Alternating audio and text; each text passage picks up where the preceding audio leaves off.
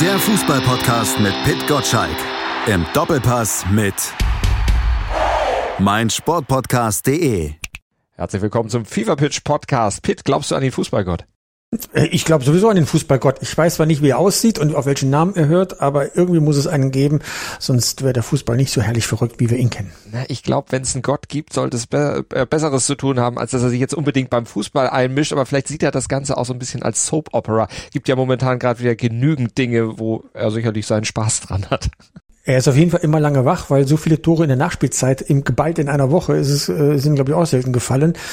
Ähm, insofern ist er immer bei uns. Wer auch an höhere Mächte glaubt, ist Robin Gosens von Union Berlin. Nach jetzt wettbewerbsübergreifend sechs verlorenen Spielen ist er, nicht nur er, eher ein bisschen ratlos, warum es bei den Berlinern denn derzeit überhaupt nicht läuft und das nach fast sechs Jahren des gefühlt ungebremsten Aufstiegs, ja eben bis hoch in die Champions League. Und jetzt fragte Gosens nach dem 2 zu 3 gegen Braga, haben wir etwa den Fußballgott beleidigt? Was ist äh, da los?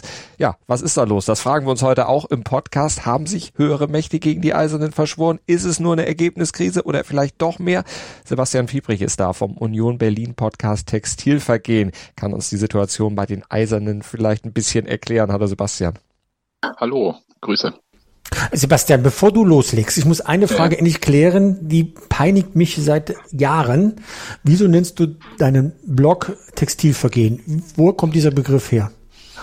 Und der Begriff ist eigentlich ja äh, umgang, umgangssprachlich für Trikotziehen. Also ah ja, das, ja, das weiß ich ja, das weiß ich ja. Aber ja, wieso nennt man seinen, seinen Blog Textilvergehen? Warum? Ähm, also, ne? ja, das Blog hat meine Frau gegründet und äh, die hat irgendwie was gesucht, was Fußball typisch ist, aber jetzt nicht sofort mit Union oder irgendwie zu verbinden ist. Und da kam dann, kam sie auf Textilvergehen. Also das ist relativ einfach. Das bringt uns aber seit über zehn Jahren immer die Frage, äh, von Leuten, wo man irgendwie Textilien äh, erwerben kann. Und ähm, auch das Finanzamt hat gefragt, wie, wie viel wir verkaufen an Textilien. Und das insofern war der Name da, aber naja. Naja, also ich habe dich ja auch so kennengelernt, dass du für Union Berlin dein letztes Hemd gibst. Insofern ähm, ist die Frage ja nicht unberechtigt äh, von, vom Finanzamt, oder? Ja, ähm, aber ich würde dann auch immer mein Geld immer direkt bei Union abgeben und nicht beim Finanzamt. Union hat ja jetzt ein bisschen Geld eingenommen durch die Champions League Qualifikation, natürlich auch ein bisschen was ausgegeben vor der Saison, aber gehen wir nochmal zur Ausgangsfrage von Robin Gosens zurück. Glaubst du denn an höhere Mächte als Grund für die Krise bei Union Berlin oder ist es für euch Fans überhaupt, für euch eiserne Fans überhaupt eine Krise? Hm, das sind zwei sehr gute Fragen. Warte mal, ich, ich fange mal mit dieser nach höheren Mächten an. Das ist, also ich glaube da nicht dran, aber das ist ganz gut, wenn man halt sich bestimmte Sachen nicht erklären kann, das so ein bisschen so in den Himmel zu schauen und oh, so ja nach oben zu fluchen, wo auch immer das dann dort ankommt. Und dafür ist es, glaube ich, ganz gut und äh, das zeigt eigentlich eher so den Gedanken, dass alle Bescheid wissen. Also niemand läuft blind durch die Gegend und denkt, ist ja alles super und äh, man sieht irgendwelche Defizite nicht, sondern sie sehen die, sie benennen sie, sie arbeiten dran und es funktioniert dann halt trotzdem nicht. Dann kann man sowas schon. Also ich verstehe Robin Gosens da total, gerade äh, direkt nach dem Spiel. Und äh, gerade weil es halt im zweiten Champions League-Spiel das zweite Mal ist, dass man ein Spiel in der Nachspielzeit verliert. Insofern ja, und das mit der Krise, da bin ich so äh, hin und her gerissen. Ich mag das Wort in dem Fall jetzt gar, noch gar nicht so, weil es halt eine Krise ja, so, meine Frau hat immer gesagt, ist was äh, Hoffnungslosigkeit. Das ist ein äh, Ausdruck von Krise beim Fußball.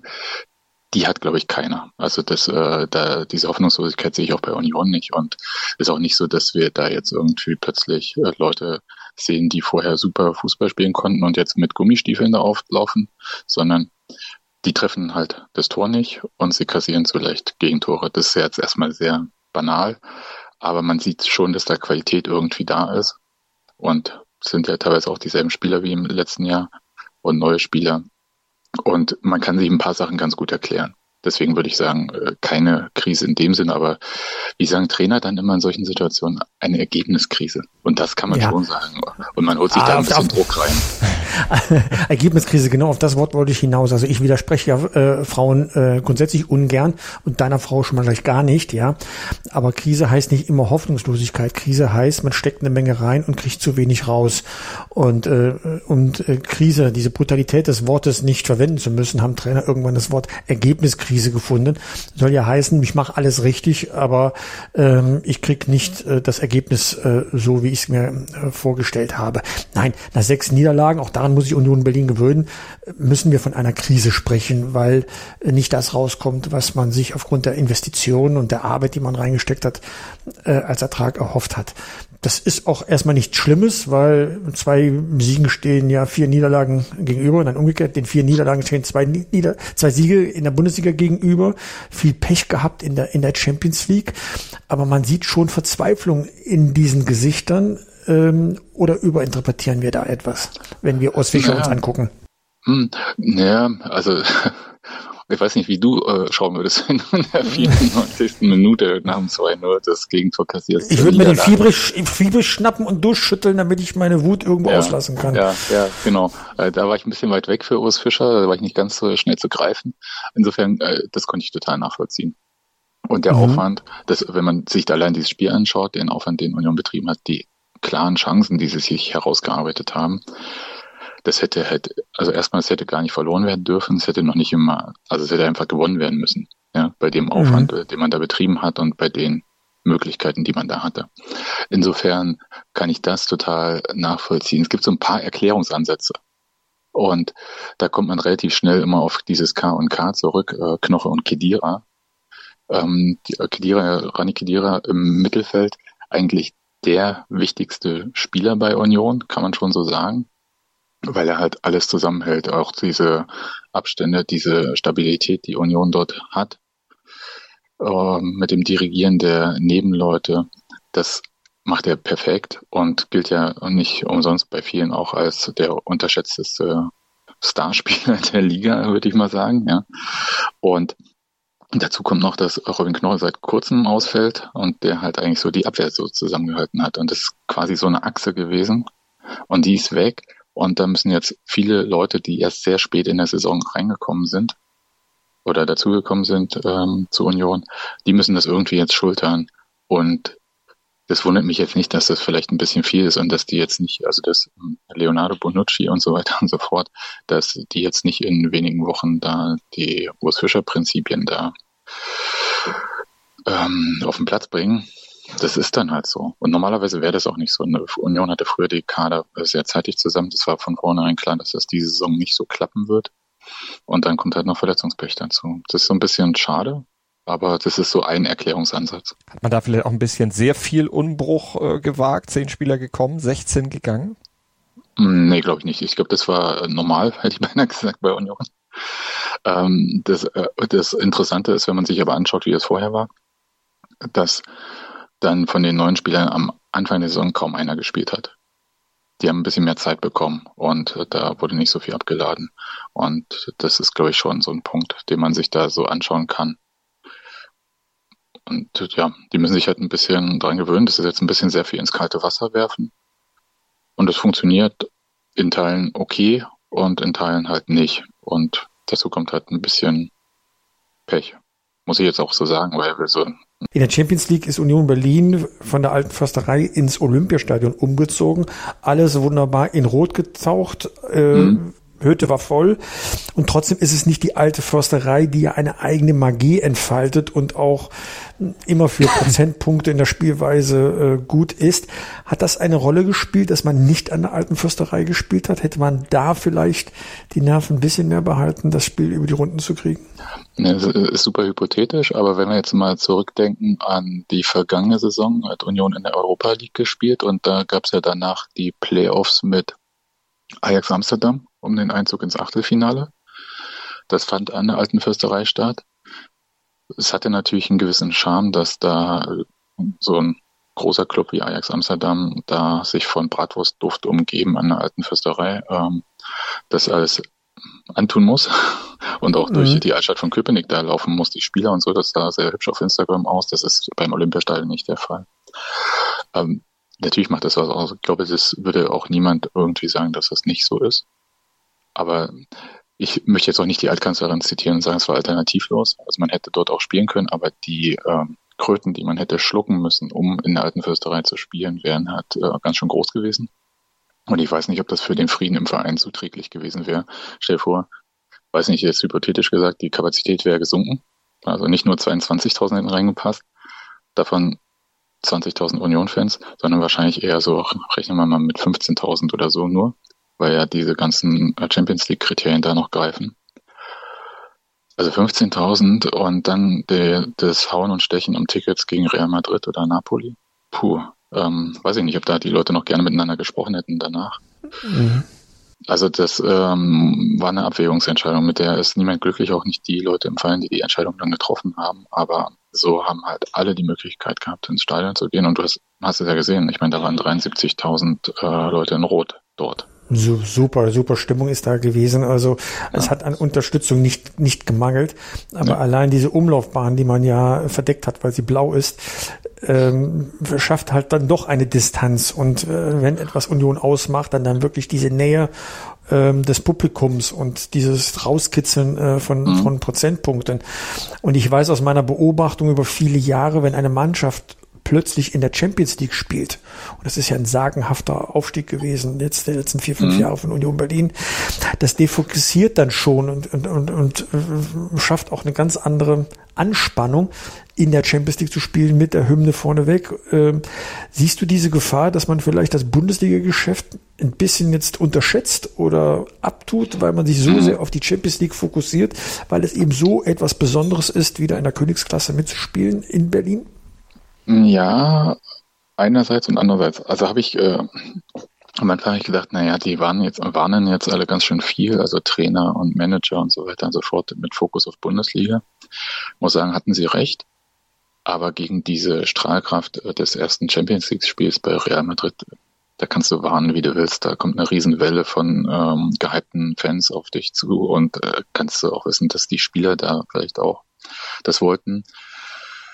Aber intern war es dann auch so, dass der Kapitän von Anfang an gesagt hat, also Christopher Trimmel, wenn jetzt hier jemand irgendwie zwei Wochen vorher mir kommt mit irgendwie, ich brauche hier noch Karten für Madrid oder so, dann kriegt er halt, ich übertreibe es jetzt ein bisschen, aber äh, zwei zwischen die Hörner, ja. ähm, äh, das, die haben da schon versucht für sich, das äh, zu trennen. Ich glaube, dass das super schwer ist. Also ich glaube, dass das jetzt mit Braga ging es jetzt einigermaßen. Wobei natürlich der, äh, der Unterschied zwischen Olympiastein und Alte Fürsterei auch von dieser schieren Menge an Menschen schon krass ist. Aber ich meine, die Leute äh, spielen ja auch im Olympia, äh, Quatsch, im Westfalenstadion und so. Und da geht's jetzt äh, hin. Also das dürfte jetzt keinen gestandenen Bundesligaspieler mehr erschüttern oder so. Und das sind sie ja, oder bei Union alle. So, gestandene Spieler. Das sind ja jetzt keine Zweitliga-Profis, die aus Versehen Champions League spielen und im Olympiastadion. Und es kommt auf Union, und das ist vielleicht so der Punkt, den man noch ein bisschen im Hinterkopf behalten muss. Die alte Fürsterei muss ja umgebaut werden. Probieren Sie seit mhm. sechs Jahren äh, die Genehmigungen dafür zu bekommen. Das ist alles super langwierig, hat nicht nur was mit den Behörden zu tun, sondern auch so mit Verkehrsbetrieben, Deutsche Bahn und alles Mögliche. So, und sobald das dann vielleicht jetzt endlich mal ein Sack und Tüten ist, wird da umgebaut und dann kann Union ein Jahr da nicht spielen. Dann müssen sie ein Jahr Bundesliga hoffentlich im Olympiastadion spielen. Also das ist jetzt auch mal so ein Moment, sich dran zu gewöhnen, so wie wir uns während Corona an diese Geisterspiele irgendwie gewöhnen mussten, also ohne dass wir es wollten, muss, werden wir irgendwann für ein Jahr sowieso dort spielen müssen. Mhm. Hast du denn das Gefühl, dass die Verantwortlichen, Präsident Singler, Manager Runert, in so ein Trainer äh, Fischer natürlich, dass die Verantwortlichen die Nerven behalten nach sechs Niederlagen oder äh, greifen da auch die branchenüblichen Gesetze, dass man mit dem Finger auf andere Leute zeigt und äh, um ein bisschen von sich weg abzulenken? Ich glaube, die Nerven behalten sie schon. Also, also Dirk Singer ist bekannt dafür, dass er, wenn er irgendwie merkt, dass irgendeine Entwicklung nicht funktioniert, dass er dann halt auch Konsequenzen sieht. Das ist überhaupt keine Frage. Aber dieses Vertrauen zwischen genau diesen drei handelnden Personen ist so groß. Das täte mich jetzt wirklich wundern, wenn da jetzt irgendwie was äh, passieren würde. Zumal alle wissen zum Beispiel, dass der sportliche Erfolg äh, auf also einfach Urs Fischer zu verdanken ist, also und seinem Team, das mhm. er da hat. Und da jetzt irgendwas, das wäre absurd. Also das, äh, ganz ehrlich, also das wäre tatsächlich, dann würde ich ja sagen, danach haben wir eine Krise. Und zwar meine, vollumfänglich. Meine, meine Frage zielt auch weniger auf den Trainer, sondern mehr auf den Oliver Runert. Ja. Ich meine, wenn du die Entwicklung dir anguckst, ja, 11, 7, 5, 4, das waren die Platzierungen in den vergangenen vier mhm. Jahren. Mit der Champions League bist du eigentlich auf dem Gipfel, es sei denn, du willst unbedingt jetzt äh, deutscher Meister werden. Das wäre ja die einzige mhm. Steigerung, die jetzt noch kommen könnte. Das heißt, du erreichst vielleicht, wenn du viel Glück hast, eine Form der Stagnation. Das mhm. ist schon ein unglaublicher Erfolg, wenn du auf diesem Niveau ja, bleibst und nicht wieder runterfällst, äh, irgendwie, was ja, was ja durchaus auch anderen Mannschaften schon passiert ist. So. Und in solcher Phase denken ja dann auch so Manager, die gestalten wollen, die wachsen wollen, auch mal nach, naja, vielleicht ähm, kann ich mich ja auch verändern. So, mhm. jetzt konkret es gehen ja die Gerüchte um, dass Oliver Runert äh, ein Kandidat für Schalke 04 ist. Er kommt aus dem Verein Schalke 04. Mhm. Er, ähm, er hat immer noch die, die engsten Beziehungen äh, im, im Westen. Äh, könnte die Verlockung sein, dass er feststellt, hm, mit Union geht's jetzt auch nicht weiter. Ich äh, schaue mal nach einer neuen Herausforderung an. Wie schätzt du das ein? Ja, das ist durchaus möglich. Ähm, bereitet mir jetzt nicht so massive Kopfschmerzen. Also wäre halt äh, schade, das ist richtig. Aber es ist jetzt nicht so, dass es Union irgendwie komplett unvorbereitet treffen würde. Das heißt, ja, aber, aber entschuldige mal, das ist doch der Baumeister dieses Kaders. Also ja, wenn da jemand, aber, aber, jemand da die Kelle in der Hand hat und äh, den Architekturplan studiert hat, dann ist er das. Da bricht doch alles auseinander, wenn Runert nicht mehr da ist. Nein, glaube ich nicht. Also das, das, das also erstmal äh, haben sie ja so eine halbe Nachfolgeregelung für sich schon irgendwie drin mit äh, Michael Parensen, der ja mittlerweile da als technischer Direktor arbeitet und auch so seine quasi Zertifikate, Management-Zertifikate und sowas alles gemacht hat. Und da Stück für Stück so reinwächst und so ein bisschen sich anfühlt wie, das wäre dann halt wahrscheinlich so die natürliche Nachfolge. Und dann hat Oliver Runert, der ist ja, den zeichnet ja aus, dass er sehr ehrlich ist, du kennst ihn ja auch. Und mhm. der spricht auch sehr offen darüber. Es ist zum Beispiel Manager, der ähm, bei Union ohne Probleme im Homeoffice arbeiten kann, in Iserlohn. Das geht ja nicht bei allen Bundesliga-Clubs, habe ich äh, gelernt. Und ich weiß bei keinem, würde ich mal so sagen. Und ja, äh, aber schon gar nicht bei RB Leipzig, ja. ja eben, genau. Aber bei Union geht das ohne Probleme. Ich glaube, der hat äh, mindestens ein, zwei Homeoffice-Tage die Woche. Und das ist völlig in Ordnung, weil der Beruf ist ja so allumfassend und nervenaufreibend. Da kannst du ja nicht einfach eine Pause irgendwie machen. Und dann ist das schon eine Qualität, nicht permanent irgendwie auf dieser Autobahn zwischen Berlin und ähm, da Sauerland zu sein.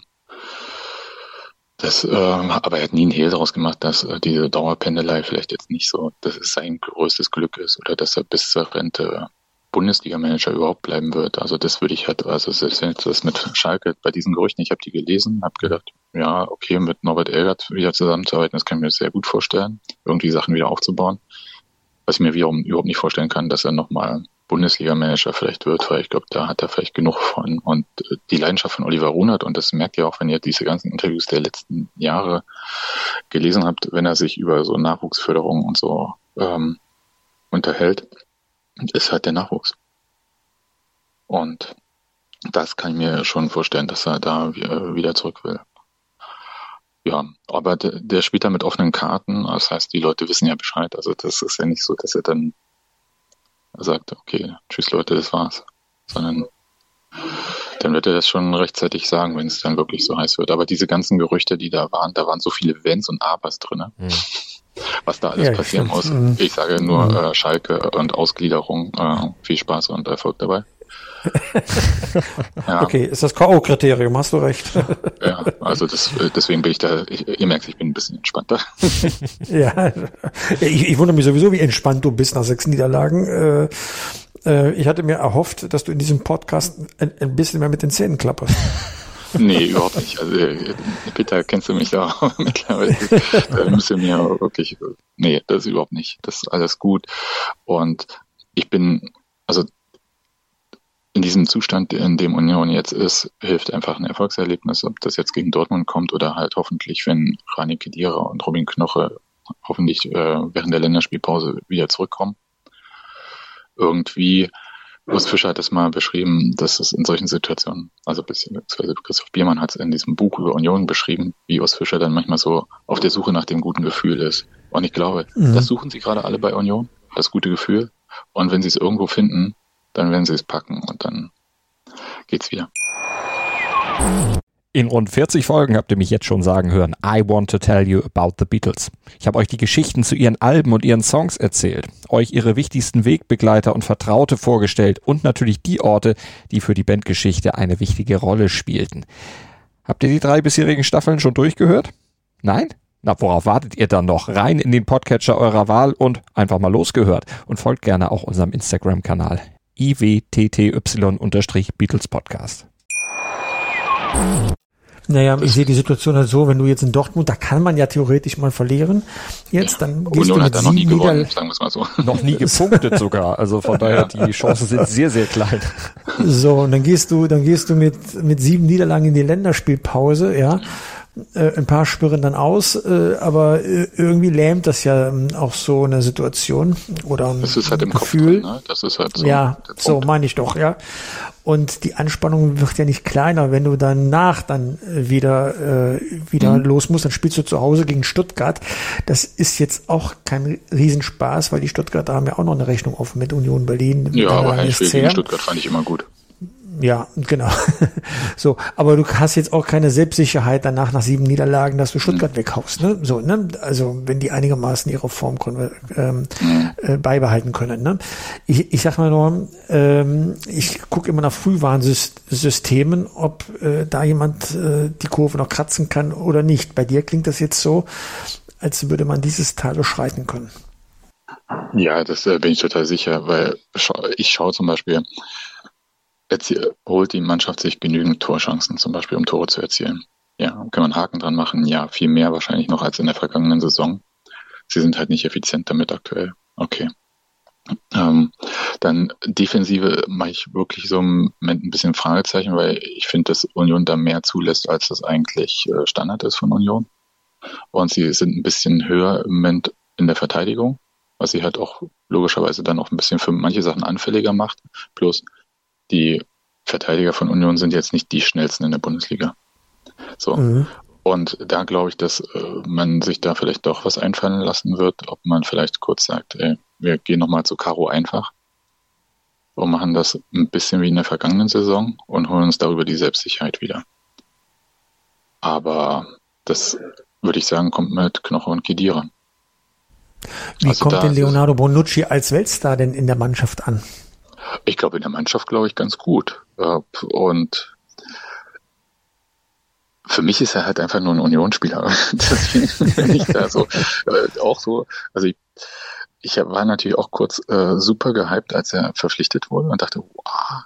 Aber dann am Ende stehen die halt auf dem Platz, haben zwei Beine und zwei Arme und einen Kopf oben. Ja, also so sind halt auch so Spieler. Und dann guckst du halt, was sie machen. Und er ist äh, auch langsam, oder langsamer, als er wahrscheinlich in seiner Karriere mal war. Okay. Aber der hat teilweise ein Stellungsspiel fantastisch. Dann ist das wieder, was ich vorhin meinte, dass eventuell zu viel auf den Schultern von neuen Spielern lastet. Und da würde ich Bonucci dazu zählen, der eventuell einfach zu viel will. Also äh, mit seiner Erfahrung, der wird geholt, um da halt die Mannschaft ein bisschen so, Leute, Champions League ist auch nur ein Fußballspiel, so reinzugehen. Dafür wurde er geholt, er wurde nicht dafür geholt, die Mannschaft komplett äh, als Abwehrchef zu leiten. Und das ist vielleicht auch ein Tick zu viel, was man da jetzt äh, im Moment von ihm verlangt oder er von sich verlangt. Aber was er so im Stellungsspiel teilweise macht, toll. Fehler, die er macht, wie meinetwegen diesen Elfmeter gegen Hoffenheim da verursachen, nicht so toll. Mhm. Also, mhm. Aber ich, ehrlich gesagt, so als Typ, oh, ganz schön krass. und, und, bei Gosens und Volland, wie siehst du deren Entwicklung und vor allen Dingen auch deren, deren Erwartungen? Was erwartest du jetzt äh, in den nächsten Wochen dann von ihnen? Wann kommt da der Durchbruch? Volland ja auch schon mal mit einer roten Karte runtergeflogen. Ja, das war nicht so cool. Nee, das war, das war richtig nicht gut, äh, weil ihn das auch äh, tatsächlich rausgebracht hat. Ich glaube, das ist bei Volland weiß ich es noch nicht genau, bei Gossen bin ich mir sehr, sehr sicher, dass das so dieser Umbruch ist, wo du sagst, da machst du auch einen Hierarchieumbruch bei Union. während äh, viele Spieler, deswegen war ich vorhin so entspannt, als ihr gesagt habt, so und so viele Spieler sind gekommen und gegangen. Ja, das passiert unter Urs Fischer in jeder Saison. Aber die Achsen sind so halbwegs stabil geblieben. Christopher Trimme geht, ist wahrscheinlich in seiner letzten Saison, jetzt die zehnte Saison bei Union als Kapitän. Und ich vermute, dass Robin Gosens da so als die ähm, Führungsspieler-Nachfolge so reinwachsen wird. Und dass das auch so dein Auftrag mit ist, mhm. zusätzlich zum Sportlichen. Bei Volland äh, hoffe ich, dass er nochmal einen Tick mehr Qualität und Abschlusssicherheit bringt. Konnte er jetzt noch nicht so viel zeigen. Und äh, leider in der Champions League äh, diese riesige Chance hat er nicht untergebracht. Hm. Aber da bin ich auch gespannt, wie sich das entwickelt mit Volland. Tatsächlich.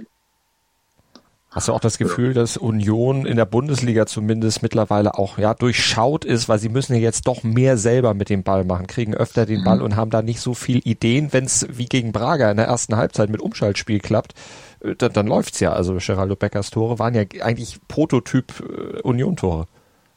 Ich, ich würde gar nicht sagen, dass sie da jetzt gar keine Ideen haben, wenn sie den Ball haben, weil das ist halt äh, genau das, was sich ein bisschen geändert hat im Vergleich zur vergangenen Saison dass sie äh, viel mehr den Ballbesitz haben und halt aus diesem Ballbesitz nicht nur im Umschaltspiel äh, Chancen kreieren.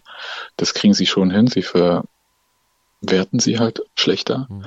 und sie stehen defensiv dadurch wackeliger, weil sie ein Stück höher stehen. Also ich glaube so zehn Meter höher stehen die. Das ist, glaube ich, so das Kernthema mit dem ausgecoacht oder ausgeguckt. Das, da bin ich nicht so äh, großer Freund von, weil ähm, dass schon jedes Jahr eine Evolution zu sehen ist. Also Union ist von dem Union aus der ersten Bundesliga-Saison lange hohe Bälle auf Sebastian Andersson, der doppelt so viele Kopfballduelle gewonnen hat wie der nächstbeste Spieler in der Bundesliga in der Saison. Davon ist man ja jetzt weit entfernt. Ja. Und äh, deswegen würde ich sagen, das ist nicht ganz so der Fall. Man, die, ist eher die Frage, wie man so die Balance zwischen offensiven äh, Spiel und defensiver Sicherheit äh, für sich gewinnt. Die war vorher ein bisschen klarer und äh, da sehe ich tatsächlich so den Punkt. Das Einüben dessen ist ein bisschen schwierig. Urs Fischer hat jetzt auch gesagt, der Terminkalender spielt uns da nicht unbedingt rein. Die mhm. englischen Wochen lassen wenig Zeit, um dann eben ja. auch solche Sachen zu trainieren und auch um die neuen dann in diesen Spielstil mit zu integrieren. Siehst das ist richtig, das kennen Sie ja auch aus den vergangenen Saisons. Also diese englischen Wochen sind ja jetzt nichts Neues. Da geht's ja nur noch um Regeneration. Ne? Das, äh, aber da, da jammert jetzt ja keiner. Ne? Das ist einfach ein Fakt. Also da kannst du keine Spielform trainieren oder so. Also, da bist du froh, wenn du halbwegs die Reisestrapazen überstanden hast, noch eine Analyse hinkriegst und die Vorbereitung auf den nächsten Gegner. Und das Wichtigste in solchen Phasen ist eigentlich immer den Fokus auf dieses nächste Spiel zu behalten und nicht irgendwie zu denken, ja dann in, was ihr vorhin schon angesprochen habt, in anderthalb Wochen oder jetzt wäre es das nächste Spiel, Heimspiel gegen Neapel in drei Wochen oder so. Wenn man daran schon denkt, ja, dann ist man falsch. Also dann, dann wird es wirklich wehtun. Mhm. Aber wenn man diesen Fokus hinbekommt und irgendwie das ist ja auch eine Chance, irgendwie viele Spiele zu haben. Also ich sehe es im Moment als Chance, weil es halt viele Möglichkeiten sind, äh, diesen, diesen Trend, den man im Moment hat, diese Ergebniskrise, ähm, umzukehren. Und jetzt eben in Dortmund, du hast die Statistik schon erwähnt, traditionell wenig zu holen, aber bei Dortmund obwohl sie dreimal in der Bundesliga zuletzt gewonnen haben, allerdings eher glanzlos und auch nicht immer ja so über 90 Minuten wirklich überzeugend. Jetzt gegen Milan auch mit Defiziten ausgestattet beim 0-0. Glaubst du, das wird so ein, könnte so ein, könnte so ein Brustlöser werden? Also wenn sie das machen, wäre es tatsächlich sowas. Vorsicht, Vorsicht, Sebastian, das ist wieder diese Glaskugelfrage von Malte Asmus, ja, wo die, die, die würde dir dann um die Ohren hauen, wenn es dann anders rauskommt, als du es prognostiziert hast. Äh, Achso, du haust hau ich nichts okay, um die Ohren. Gut. Ja, okay, alles gut. Also das wäre natürlich fantastisch. Also das ist doch überhaupt keine Frage. Und ehrlich gesagt, mir wäre es auch total äh, Wurst, ob das jetzt, also ich hätte auch das, den Sieg gegen Heidenheim genommen am vergangenen Wochenende, so ist nicht. Also ich brauche das jetzt nicht äh, glanzvoll oder so. Äh, und wenn der BVB glanzvoll spielt oder aber verliert, nehme ich das auch hin. Das ist gut. Also kein Problem für mich. Nee, wichtig wäre tatsächlich mit einem guten Gefühl, ich wiederhole mich da, irgendwie in diese Länderspielpause zu kommen. Und da wäre auch ein schönes 0-0. Ich weiß, können sie in Dortmund vielleicht jetzt nicht so gebrauchen, aber ich würde mich auch über ein hervorragendes 0 zu 0 äh, freuen, weil ja für, das ist tatsächlich so der Punkt für mich, ich möchte mal wieder zu Null Spiele von Union sehen. Und zwar, wo hinten die Null steht, nicht vorne. Das hatten wir genug. Pitt, wir wollen kein 0-0 sehen, oder? Nein, äh, es hat ja sowieso überraschend wenig 0-0 gegeben in, in dieser Saison. Ja, Zeit wird's, Äh, ne? Das liegt an den ganzen Handelfmetern. Äh, wie, wie, wie auch immer, ja. Aber äh, ich, ich schaue ja auf die Tabelle. Union ist jetzt da, wo sie im ersten Bundesliga-Jahr mal aufgehört haben, auf Platz 11. Heidenheim liegt vor Union. Äh, zwei Siege nach sechs Spielen sind einfach zu wenig. Ich glaube, das weiß bei Union Berlin auch jeder, dass sich da etwas ändern muss, um da erst gar nicht in so einen Strudel rein zu, rein zu geraten. Aber wie sagt man so schön, drei Euro lege ich jetzt hier bereit. Die Saison ist noch jung. Und äh, ich glaube, das richtige Resümee können wir dann am Ende der Hinrunde mal so richtig ziehen mit dir, Sebastian. Ja, äh, sehr gerne. Und auf jeden Fall, also meinetwegen könnt ihr Krise sagen und äh, oder Ergebniskrise oder was auch immer. Das, das ist für mich jetzt nicht so von Belang, aber es, was, was ihr vielleicht mitnehmen solltet, ich glaube, der Trainer ist schon sehr, sehr sicher. Also da braucht sich jetzt keiner irgendwie Gedanken machen, dass da Nein. irgendwas wäre. Also da würde ich auch den Glauben an Fußball verlieren, nach dem, Ja, was das er da aufgebaut hat, was, also das, also das wäre ja eine Unverschämtheit. Ich glaube, das würde Ja. man auch keinem in, bei einer alten Försterei dann auch verzeihen. Also, ich meine, noch so eine Saison in der Champions League oder noch ein bisschen mehr, mal so ein Pokalsieg, dann, dann baut man dem ja mindestens ein Denkmal da. Äh, in Ich, ich glaube, äh, ich Ähm, glaube, an dem Denkmal äh, sind wir schon bereits dran. Also das, Na, da braucht er nicht mehr viel, also- viel für machen. Das ist schon quasi fast gegossen, hätte ich gesagt. Ja, und auch völlig, zu- völlig zu Recht. Also Ja. ähm, ich, ich finde ja, wenn ich ihn so reden höre in den Interviews, immer undurchschaubar. Ähm, das, Hör, das Buch von, von Christoph Biermann hat ihn mir als Mensch ein bisschen näher gebracht, muss ich sagen.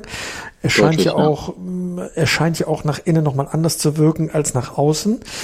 Ähm, das ist bei Trainern meistens äh, anders, ja.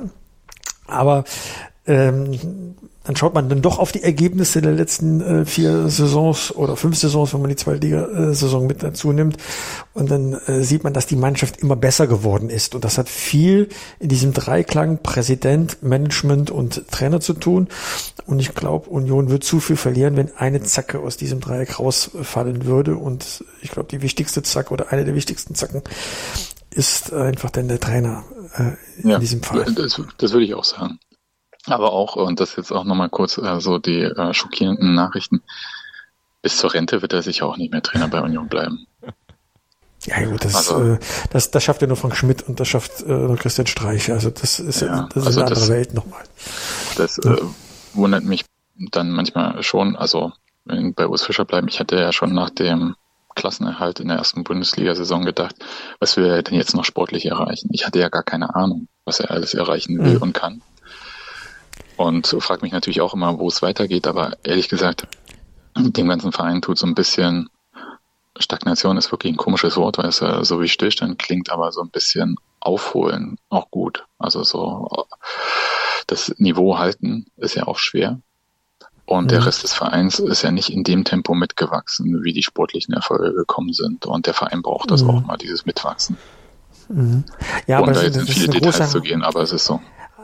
Aber das ist eine große, das ist eine große Herausforderung. Man hat bei anderen ähnlichen Vereinen, zum Beispiel SC Freiburg, erlebt, dass irgendwann in diesem hohen Niveau halten auch eine gewisse Langeweile sich im Publikum breit macht, ja. Und Ja, anspricht sich, äh, manchmal Genau, und manchmal kippt dann diese Langeweile in Unzufriedenheit heraus. Das hat auch Freiburg mal durchgemacht, ja, wo man sagt, Mensch, freut euch daran, was ihr da geschafft habt, ja, aber nee, man musste neue Impulse setzen. Das ist dann mit so einem Stadionneubau, äh, wo man der ganze Verein sich nochmal neu sortieren muss, schon ein gutes, gutes Hilfsmittel.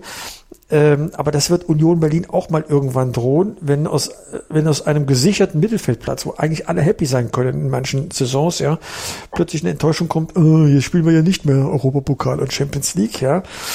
Und da bin ich gespannt, wie das Publikum darauf reagiert. Jetzt sagt man, mh, man wird das hinnehmen. Ja, warte mal, wenn die Realität dich einholt. Und da Ja, kann man mal sehen, was dann wirklich, wenn die ganzen Modefans, ich will, will ich mal nennen, die ja auch dann kommen bei solchen Erfolgen, wenn die dann wegfallen und nur noch der Kern da ist, ja, Also ich kann mir vorstellen, da kommt noch eine spannende Phase irgendwann mal. Ich bin ja auch kein Glaskugelgucker, ähm, dann auf Union zukommen. Wenn man Kann auf diesem hohen? Niveau bleibt, dass sie mehr steigen genau kann. Kann ich dir sehr genau sagen, wenn die kommt. Die wird kommen, wenn das neue Stadion an der alten Fürsterei fertig ist und dort knapp 40.000 Fans reinpassen und nicht mehr nur 20.000. Weil bisher, das was du mit den neuen Fans meinst, ja, Union hat viele neue Mitglieder bekommen und so. Aber es passen ja nicht mehr rein. Es passen genauso viel rein wie in der zweiten Bundesliga bisher. Das heißt, dieses Verwässern hätte ich es jetzt beinahe genannt, ja. Äh, Das hat ja noch nicht stattgefunden in dem Maße. Das und deswegen waren diese, es werden diese Spiele im Olympiastadion so spannend sein und sind auch spannend, äh, um sich das mal anzuschauen, wie das ist mit vielen Leuten. Nicht nur mit 20.000, weil bei 20.000, dass du da irgendwie den, das zusammenhältst, ist okay. Das ist auch äh, erwartbar. Aber wenn dann halt 38.000 Plätze meinetwegen da sind und dann an einem kalten Dienstagabend Heimspiel gegen Hoffenheim und es geht um Platz 11 oder 13 in der Bundesliga, und ab dann äh, sollten wir uns nochmal unterhalten. Bin gespannt, bin gespannt. Union ist ein spannender Verein, muss ich wirklich sagen. Und äh, ich habe mit, mit viel Aufmerksamkeit diese Entwicklung verfolgt und, und auch wie man jetzt diese Phase durchstehen wird. Das wird bestimmt nochmal spannend im Verlauf dieser Saison. Und danke, dass du uns zur Verfügung gestanden hast. Ja, sehr gerne. Ja, vielen Dank euch beiden und noch der Hinweis, Feverpitch Newsletter, feverpitch.de, dort könnt ihr ihn abonnieren, 6.10 Uhr flattert er dann in euer Postfach jeden Werktag und da gibt's natürlich dann auch die neuen Entwicklungen zu Union Berlin, vielleicht am nächsten Montag dann ja auch die Meldung, dass eben auswärts in Dortmund tatsächlich mal was geklappt hat. Und wie sagt man so schön, jetzt benutze ich auch mal eine Phrase, der Bock dann tatsächlich umgestoßen wurde und es dann in die andere Richtung geht. Vielen Dank und bis zum nächsten Mal. Ciao, ciao, Malte.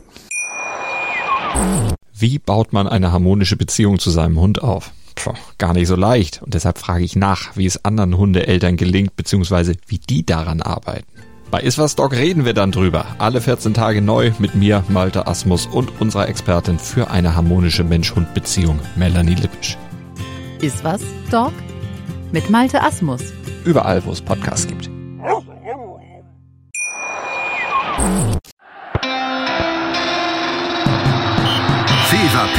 Der Fußballpodcast mit Pit Gottschalk. Im Doppelpass mit meinsportpodcast.de.